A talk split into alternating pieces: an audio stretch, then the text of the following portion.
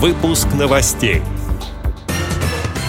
Махачкалинское предприятие «Электробыт-прибор» получит помощь республиканской власти. Молодежный форум Тюменской региональной организации ВОЗ впервые состоится в онлайн-формате. В Благовещенской школе появится мастерская для детей с ограниченными возможностями здоровья. РИА Новости рассказала о работе людей с синдромом Дауна в итальянском ресторане. Далее об этом подробнее в студии Анастасия Худякова. Здравствуйте.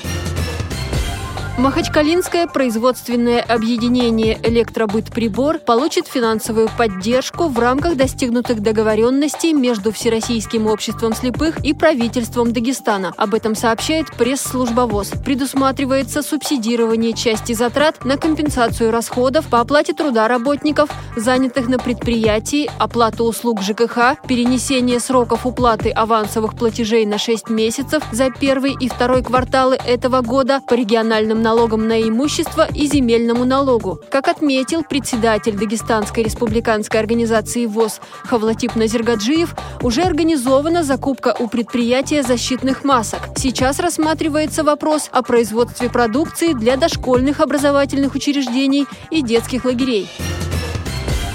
Молодежный форум Тюменской региональной организации ВОЗ в этом году впервые состоится в онлайн-формате. Мероприятие пройдет в режиме вебинара с 21 по 23 июля. Участников ждут мастер-классы, презентация технических средств, квест, новые знакомства и встречи с известным артистом, имя которого организаторы пока держат в тайне. Также форумчане смогут поучаствовать в конкурсных программах. Уже сейчас в оргкомитет поступают творческие работы. Итог Итоги подведут на закрытии. Призеров состязаний и активистов форума ждут ценные подарки и сюрпризы, сообщила наш общественный корреспондент в Тюмени Ирина Алиева.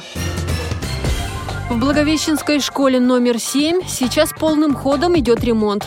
Как пишут местные СМИ, там готовят мастерскую для детей с ограниченными возможностями здоровья. В ней появится интерактивное оборудование, реабилитационные тактильные игры. Ребята начнут осваивать картонажно-переплетное дело, поэтому в школе будет и специальный инвентарь. Мастерская создается в образовательном учреждении в рамках нацпроекта «Образование». Обучение начнется с пятого класса. Таким образом, заниматься будут примерно около 100 человек. В одном из жилых кварталов на юго-востоке Рима уже более 20 лет работают ресторан и пиццерия, где большая часть сотрудников с синдромом Дауна. О том, как свое место нашли люди с инвалидностью и как там пережили пандемию, рассказал корреспондент агентства РИА Новости. Заведение гордится, что за эти годы никогда не просило и не получало денег от государства. В ресторане оформлен 21 человек, из них 14 имеют хромосомную патологию. Сотрудники работают по сменам. Тяжелый для всего малого бизнеса период закрытия из-за карантина помогла пережить благотворительность. Сейчас держаться на плаву пиццерии удается благодаря вниманию СМИ и сотрудничеству с властями столичного региона Лацио. После очередной угрозы закрытия туда пригласили известного шеф-повара с двумя звездами Мишлен. Он устроил ужин, входной билет на который стоил 100 евро. Постепенно возвращаются и обычные посетители. Страх перед коронавирусом постепенно отступает, и это заведение общепита готово принимать гостей.